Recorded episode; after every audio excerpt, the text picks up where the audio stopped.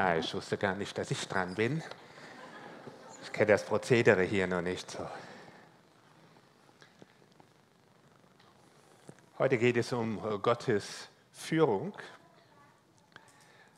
Der Untertitel Gottes Willen erkennen, das umfasst zwei Aspekte.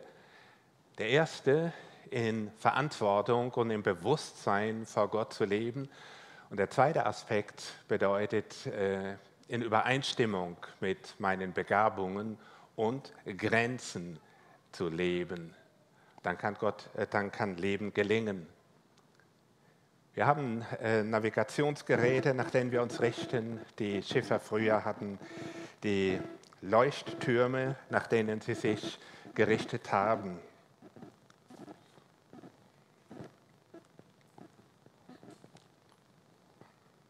Ah, kann man vielleicht die Folie groß machen und mich klein? Es geht eigentlich um den Inhalt, nicht um mich.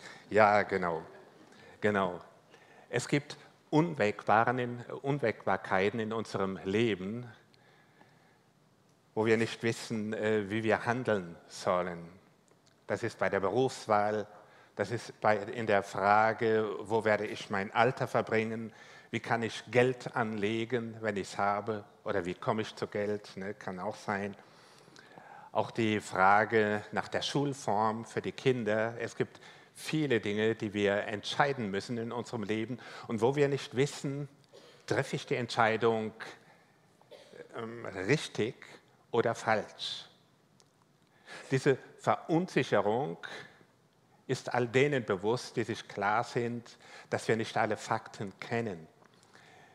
Es gibt im Alten Testament eine Aussage über den, äh, den, äh, stärksten Mann in der Antike im Mittleren Osten, Nebukadnezar. Er hatte ein stehendes Heer, er hat die Völker ringsum alle unterjocht und doch war er sich bewusst, das Ziel und der Erfolg seiner Ausführungen äh, steht nicht fest. Da gibt es da gibt es Aspekte, die er nicht in der Hand hat und er wusste sich abhängig von höheren Mächten. Und auf der Suche nach verlässlicher Weisung wandte er sich eben nach heidnischer Art an äh, die äh, Götter, die er verehrte. Da heißt es bei dem Propheten Hesekiel in Kapitel 21, schon steht der babylonische König an, den, an der Wegscheide und befragt das Orakel. Orakel. Eine Wegscheidung. Gehe ich links oder gehe ich rechts?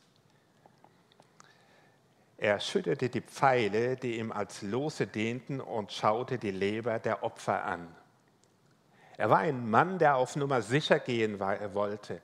Er befragte das Orakel, er hat Pfeile geworfen und geschaut, wie fallen die denn und sich daraus lesen lassen. Und er hat von Opfertieren die Leber beschaut. Das waren verschiedene Methoden, spirituelle, spirituelle Methoden, die man nutzte in Babylon. Aber auch unsere Vorfahren, die Germanen, haben das gemacht. Sie haben Buchen, Buchstäbe in Buchenstäbe in die Luft geworfen und schauten, wie sie fallen und haben dann georakelt. Da kommt auch unser Wort Buchstabe her. Die Nomaden in der Wüste, die haben Semantik betrieben, das heißt, sie haben die äh, Formung der Dünen durch den Wild, Wind beobachtet und daraus georakelt. Und äh, ja, Zeichendeuterei, Orakel und so war schon immer da, seit der Mensch sich seiner Begrenzung bewusst ist. Ich habe in der Seelsorge immer wieder Leute gehabt, die zum Zauberer gingen oder zur Wahrsagerin. Ich habe eine Frau vor Augen, die sagt, äh, die Wahrsagerin wollte mir nicht sagen, wie mein Leben verläuft. Ich habe darauf gedrängt und ich habe nur Unglücke erlebt. Sie ist vergewaltigt worden, man hat versucht, sie umzubringen. Ihr Mann hatte schon den Kindern vergangen und ein Unglück nach dem anderen. Und jetzt stand sie vor der Herausforderung, dass sie ihren Todestag wusste. Diese spirituellen Methoden werden heute immer noch genutzt. Ich bin immer noch im Gespräch mit Menschen, äh, die sie nutzen, aber keiner dieser Leute ist wirklich glücklich. denn sie haben an der falschen Quelle gesucht. Ich habe dieser äh, Frau, von der ich gesprochen habe, gesagt, wir werden den Tag ihres Todes feiern, und zwar lebendig, indem wir uns an Gott wenden. Auf der, auf der Suche nach verlässlicher Weisung suchen Menschen auch heute immer noch in den Horoskopen und sonst wo, weil sie darin Sicherheit vermuten und gehen dann doch in die Irre. Es gibt eine, die Suche nach verlässlichen Weisungen auf den Wegen der Vernunft.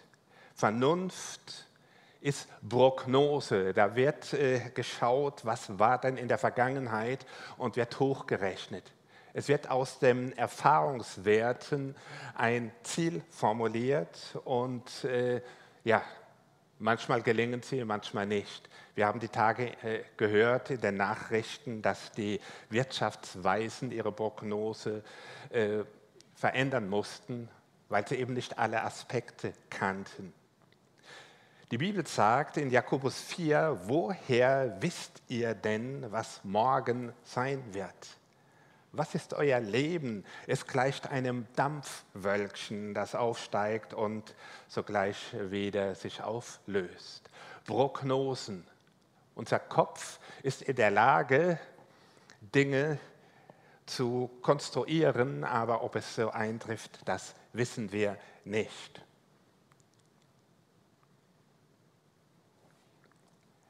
Es gibt auch die Haltung, wo die Leute sagen, nach mir die Sintflut, ist mir doch egal, was morgen ist, ich lebe heute. Dieser, dieser Haltung begegne ich auch immer wieder Menschen, die nur für die Gegenwart leben. Menschen, die nicht in Betracht ziehen, dass sie alt werden, hinfällig. Menschen, die nicht in Betracht leben, äh, in Betracht ziehen, äh, dass ihr Leben auch ein Ziel, ein Ende hat. Paulus beschreibt eine solche Haltung im Korintherbrief. Er sagte, diese Leute sagen, lasst uns essen und trinken, denn morgen sind wir tot. Wir können auch in der Gottesfurcht leben und darüber hinaus essen und trinken, aber alles in der Dankbarkeit und in der Verantwortung gegenüber äh, Gott. Die Frage nach die Bitte um verlässliche Weisung kommt dort zum Ziel, wo wir uns an Gott wenden. Im Psalm 86 heißt es, Herr, zeige mir den rechten Weg. Hier wird eine Haltung aufgezeigt, wo sich der Beter bewusst wird, ich brauche Wegweisung. Ich habe nicht alle Fakten vor mir, ich kann nicht alles beurteilen, ich weiß gar nicht, was die Zukunft bringt. Zeige du mir deinen Weg, ich brauche die Weisung von dir. Es ist ein Wissen, das sich der eigenen Begrenzung bewusst ist und die Hilfe von außen sucht, von Gott her. Es ist eine Haltung, die auf Empfang aus ist, die offen ist. Wenn wir beten, dann erwarten wir Antwort von Gott. Und Reden Gottes ist ein Offenbarungsgeschehen. Glaube hat es immer damit zu tun, dass wir eine Kommunikation, eine Lebensgemeinschaft mit Gott haben, wo wir mit ihm reden und von ihm auch Antworten empfangen. Die Bitte um verlässliche Weisung. Diese Bitte hatte ich, als ich Polizeibeamter war. Ich bat den Herrn, zeige mir, ist der vollzeitliche Dienst eine Berufung für mich? Weil ich damals verheiratet war, ich war lange ledig, ich war 19 Jahre ledig und habe dann im gleichen Alter geheiratet, äh, sagte ich Herr und mache es auch meiner Frau deutlich. Denn ich wusste, bei mir kann der Wunsch oft der Vater des Gedankens sein und ich bilde mir nur ein, dass Gott zu mir redet. Da meine Frau völlig anders tickte als ich, war ich mir sicher, das ist nochmal eine Sicherheit. Ich war immer der Heißluftballon in unserer Ehe. Ich habe immer hochfliegende Pläne gehabt und sie war der Gewichtskorb. Meine Frau wusste immer mindestens zehn Gründe, warum Dinge nicht funktionieren können. Da haben wir uns oft gerieben, aber noch öfter ergänzt. Und es hat alles seine Vor- und Nachteile. Und ich bat den Herrn, wenn du uns berufst, dann bitte berufe meine Frau und mich, berufe uns zur gleichen Zeit und berufe uns innerhalb eines Zeitfensters. Wenn wir um Führung bitten, können wir ja warten bis auf den St. Nimmerleins-Tag und es geschieht nichts. Also das Zeitfenster, das war schon gut und wir haben diese Berufung bekommen. Es würde zu weit führen, sie jetzt auszuführen. Wir haben sie aber bekommen. Ich sagte meinen Eltern, ich werde aussteigen, ich war Beamter.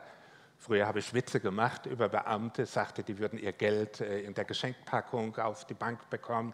Mache ich aber nicht mehr, weil mir eine Beamtin an den Hals ging und sagte, damit macht man keine Witze. Na gut, immer, ich bin trotzdem ausgestiegen und mein Vater fiel die Kinnlade runter. Er sagte, wovon wollt ihr leben, wenn ihr nichts mehr verdient? Das war eine gute Frage, aber mit 19, mit 19 weiß man alles. Da fragt man sich, wie können die Eltern noch leben, die keine Ahnung haben von Liebe, von Leben, von Geld und so, nicht wahr? Und meine Antwort war biblisch zwar richtig, aber die war so von oben herab. Ich sagte, der Herr wird für uns sorgen. Das war richtig, aber in eine Arroganz der Überheblichkeit, die ich heute noch bereue. Es war eine Antwort, die noch nicht geprüft war. Wir hatten die Berufung, wir sind in die Schweiz auf ein theologisches Seminar gegangen und erlebten direkt einen Reinfall. Nach zwei Jahren war unser Geld futsch. 30.000 Mark, Mark, das war die Währung nach dem Goldtaler und vor dem Euro. 30.000 Mark waren futsch. Wir mussten sie zu den Ärzten tragen, denn unsere erste Tochter war krank, von der Hüfte abgelähmt. Das war eine Herausforderung. Krankes Kind, kein Geld mehr. Ich habe mich beworben äh, in verschiedenen Gemeinden als Prediger. Keiner wollte mich. Bruder Mühe, hier kriegen das Fahrtgeld, vielen Dank und so. Das war's. Das war eine Herausforderung, mit der wir nicht gerechnet haben. Eine meiner Schwestern sagte, wo ist denn nun euer Gott, von dem ihr sagt, dass er für euch da ist? Und da habe ich glücklicherweise die Klappe gehalten. Als Christen sind wir keine Weltversteher, sind wir keine Gotteserklärer, die wissen, was Gott will wir sind und wir bleiben in der Abhängigkeit von Gott. Und manchmal haben wir keine Antworten und wenn wir keine Antwort haben, ist es besser zu schweigen. Aber ich habe gebetet, ich sagte, Herr, du hast gehört, was meine Schwester sagt, tu etwas. Haben Sie sich schon mal überlegt, warum Gott, der seinem Volk Israel die Verheißung gegeben hat, ich führe euch aus Ägypten in ein Land, das äh, in dem Milch und Honig fließt, warum er dieses Volk nach den ersten paar Kilometern direkt in eine Falle lockt. Vor sich das Schilfmeer, hinter sich eine hochgerüstete Armee der Ägypter. Die hatten schon Wagen, Pferdewagen und äh, Soldaten und sie in der Klemme als die Leute von Israel sahen, wie der Pharao mit seinem Heer heranrückte, packte sie die Angst und sie schrien zum Herrn um Hilfe. Warum um alles in der Welt handelt Gott so? Da hätte sie doch straight on von Ägypten nach äh, Kanaan führen können und jetzt erstmal ans Rote Meer. Schwere Berufungen bedeuten auch, dass Gott uns nicht immer den glatten Weg führt. Sie beinhalten auch Schwierigkeiten. Schwierigkeiten, in denen der Herr uns prüft. Was machst du denn? Was machst du denn, wenn du vor Augen hast, womit du nicht gerechnet hast? Wirst du immer noch auf mich vertrauen Damals sagte Mose zu dem Volk, der Herr wird für euch kämpfen, ihr selbst braucht gar nichts zu tun. Es ist nicht schlimmer, als gar nichts zu tun und auf den Herrn zu warten. Kennen wir das? Christsein beinhaltet die Anfechtung, verunsichert zu sein und abhängig zu sein, das lieben wir nicht. Wir haben ja eine Riesensicherheit, wenn das Konto voll ist, der Kühlschrank auch und wir äh, die nächsten Schritte alle kennen. Es ist etwas ganz anderes, wenn all das wegfällt. Die Bibel gibt uns eine Erklärung für solche Prüfungen. Im Rückblick heißt es, und das steht im 5. Mose, das Buch 5. Äh, Mose ist entstanden so drei Monate, bevor sie über den Jordan zogen ins verheißene Land. Da heißt es, vergesst nicht, wie der Herr euer Gott euch 40 Jahre lang in der Wüste umherziehen ließ. Das tat er, um euch, auf, um euch vor Augen zu führen, dass ihr ganz auf ihn angewiesen seid aber auch um euch auf die Probe zu stellen und zu sehen, ob ihr seinen Weisungen folgen würdet oder nicht. Wenn Gott Schwierigkeiten in unserem Leben zulässt, heißt es nicht, dass der Weg falsch ist. Es heißt auch nicht, dass er nicht zu seinem Wort steht. Es heißt, dass er uns prüft. Was machst du denn? wenn du nicht mehr weiter weißt?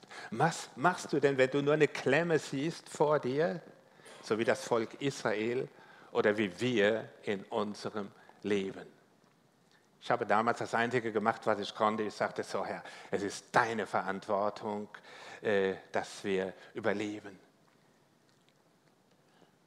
Ich hatte das Gefühl, er lässt uns gegen die Wand laufen. Das ist alles Kikifax, das ist äh, äh, religiöser Wahn und äh, solche Gedanken gehören in unser Leben. Wir müssen sie aushalten. Was machen wir mit solchen Gedanken? Wir werden sie weiter ausbrüten oder wir werden sie vor Gott bringen und sagen, schau her, so denke ich. Jetzt bist aber du dran. Ich habe damals, äh, als ich äh, keine Stelle bekam, mir äh, gesagt, dann ist noch Ausbildung dran. Und dann habe ich angerufen in Grelingen und habe dort noch einen Ausbildungslehrgang gemacht für Hebräisch, für Griechisch und anderes. Und der Herr ließ uns das Geld zukommen.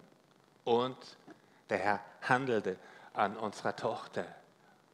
Es ist äh, unglaublich, wie Gott uns aus der Bredouille geholfen hat, aber erst an dem Punkt, wo wir nicht mehr weiter wussten. Manchmal führt Gott uns eben in Situationen, wo wir völlig auf ihn angewiesen sind und dann zeigt sich Frömmigkeit. Entscheide ich mich, meinen Gedanken und meinen Gefühlen zu folgen oder setze ich auf Gottes Wort? Und das fällt uns oft schwer. Warum lehrt Jesus uns beten, führe uns nicht in Versuchung? Weil Gott uns durchaus versucht, weil er prüft. Er prüft nicht mit der Absicht, dass wir fallen, sondern er prüft, damit deutlich wird, was in unserem Herzen ist. Er hat immer ein gutes Ziel vor Augen. Es war großartig, wie uns damals das Geld zukam. Und am Türschlitz in den Briefkasten aufs Konto, obwohl ich äh, keine Rundbriefe mit Kontonummer geschrieben habe. Ich wollte wissen, Herr, ist, bist du lebendig? Bist du in der Lage für uns zu sorgen oder nicht? Und äh, er ist es.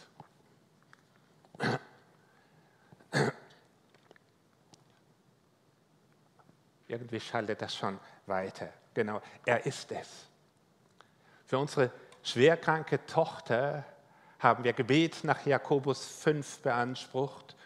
Nicht, dass wir das wollten, aber Heinrich Kemner damals sagte, habt ihr schon gebetet? Nein, wir waren damals in einer landeskirchlichen Gemeinschaft, da hat man äh, Wunder heute ausgeschlossen.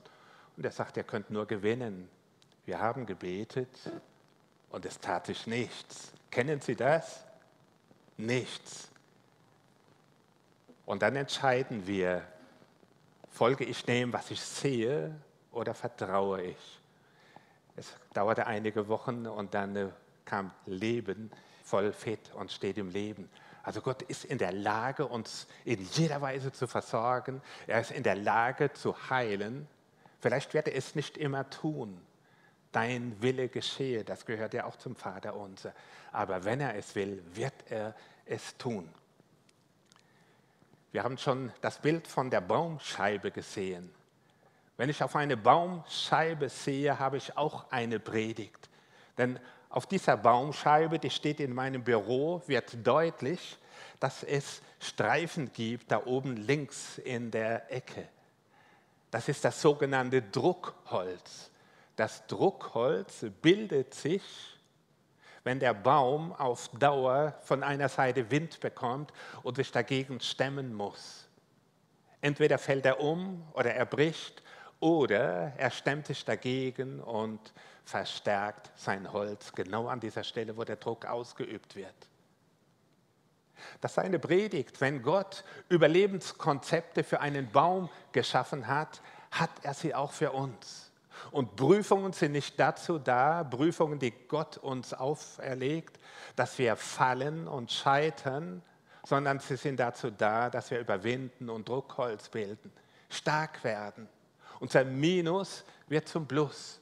Wo wir Unglück, wo wir Verunsicherung, wo wir Mangel erleben, ist Gott für uns da, um uns das zu geben, was wir uns selbst nicht erarbeiten können. Hier liegt die Chance der Führung von Gott. Wenn wir festhalten gegen allen Schein, wenn wir festhalten gegen unsere Gefühle, die natürlich aufkommen. Wir müssen sie auch nicht ignorieren oder wegdrängen, sondern ich mache es so, ich teile sie mit Gott. Ich teile sie, ich sage ihm, Herr, so geht es mir. Auch nach dem Tod meiner Frau habe ich mir keinen Knoten in die Psyche gemacht und gesagt, ich lobe dich und feiere dich, dass sie tot ist. Nein, käme mir gar nicht in den Sinn. Ich sagte zum Herrn, ich werde dir noch danken, aber noch bin ich nicht bereit. Noch verstehe ich nicht, wieso du sie mir nimmst. Ehrlich sein vor Gott, authentisch sein vor Gott und vor den Menschen ist der beste Weg, mit Gott leben zu können. Denn Gott lässt uns nicht fallen, wenn wir hadern. Er lässt uns nicht fallen, wenn wir die Faust gegen ihn heben.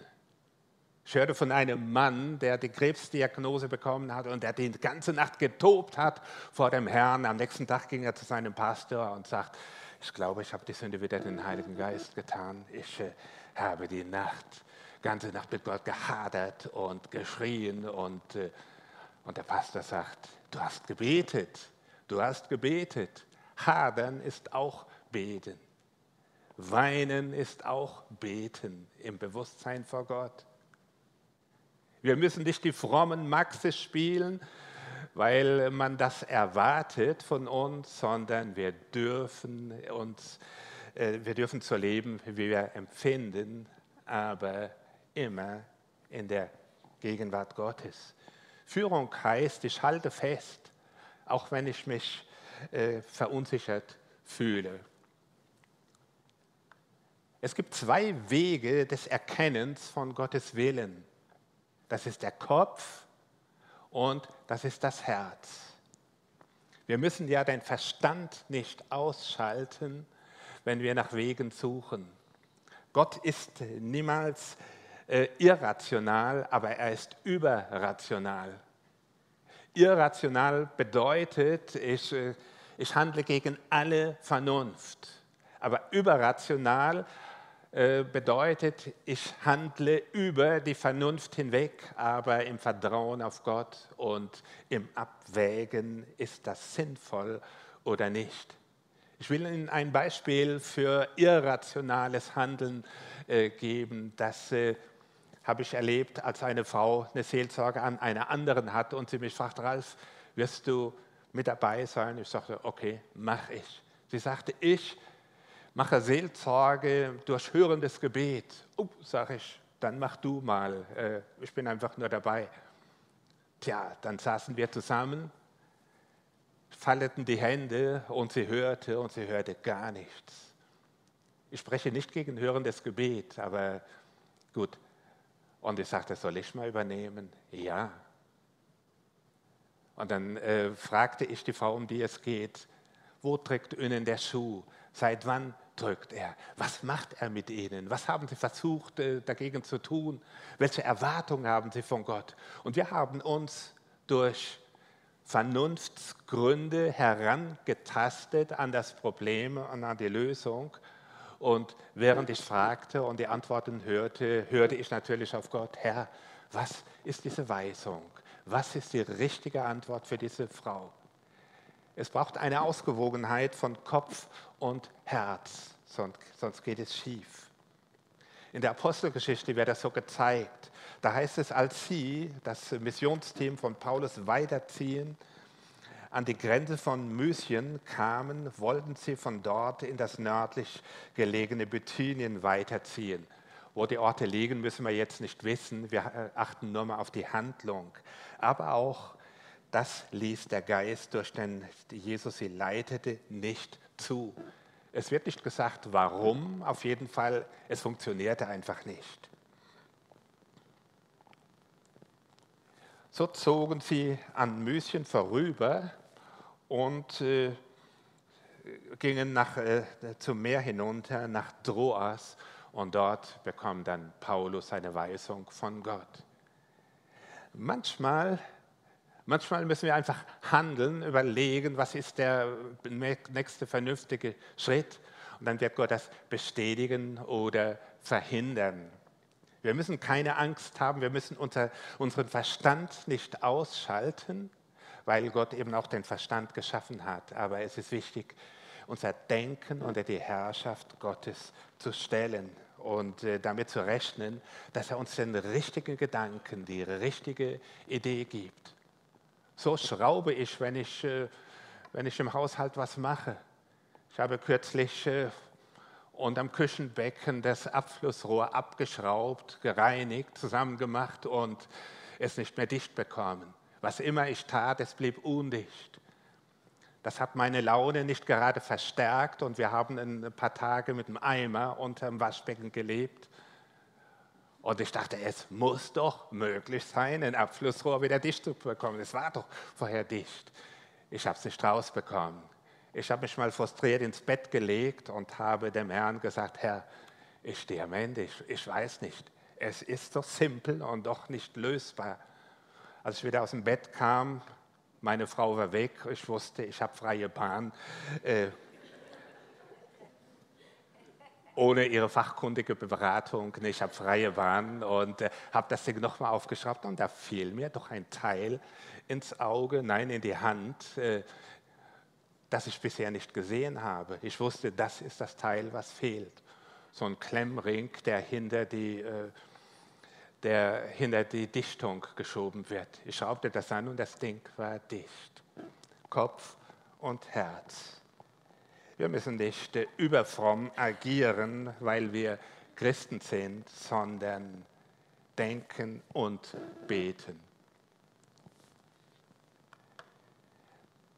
Ein anderer Weg ist, wenn äh, es links nicht geht, dann versuch es eben rechts.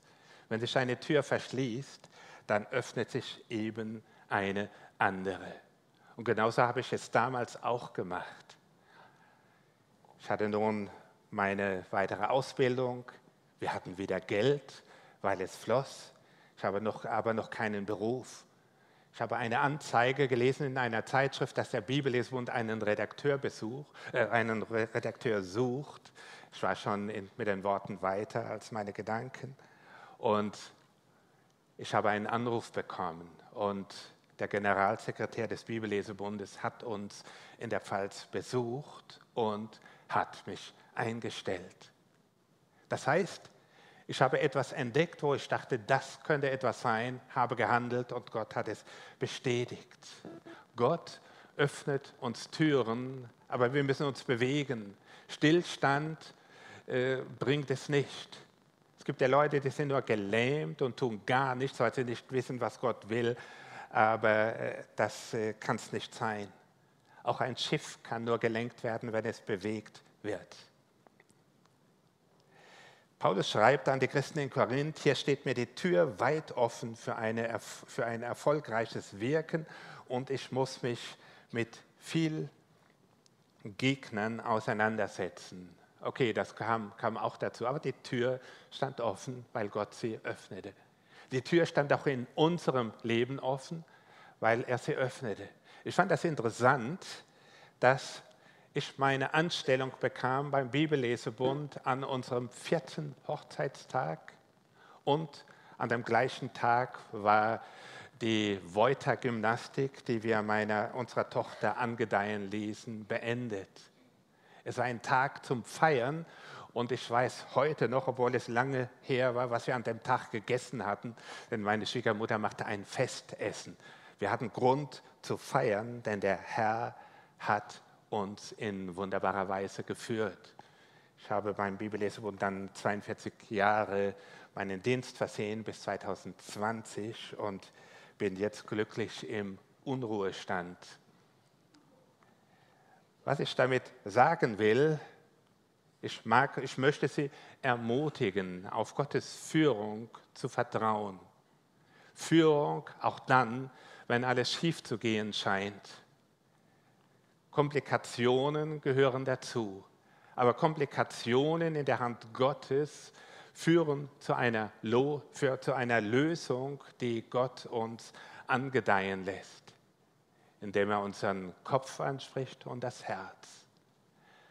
Das Schlimmste, was wir tun können, ist das Vertrauen wegzuwerfen und sagen, ist alles Kikifax, das äh, ist nicht zielführend. Nein, Gott ist und bleibt in unserem Leben der, der für uns handelt und der für uns ein gutes Ziel hat. Das war es, was ich Ihnen sagen wollte. Und ich bete noch.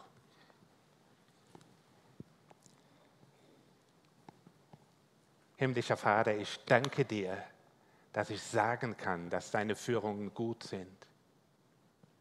Ich danke dir, Herr, dass ich es ehrlich sagen kann, weil ich das so erlebt habe und weil du, der lebendige Gott, treu bist.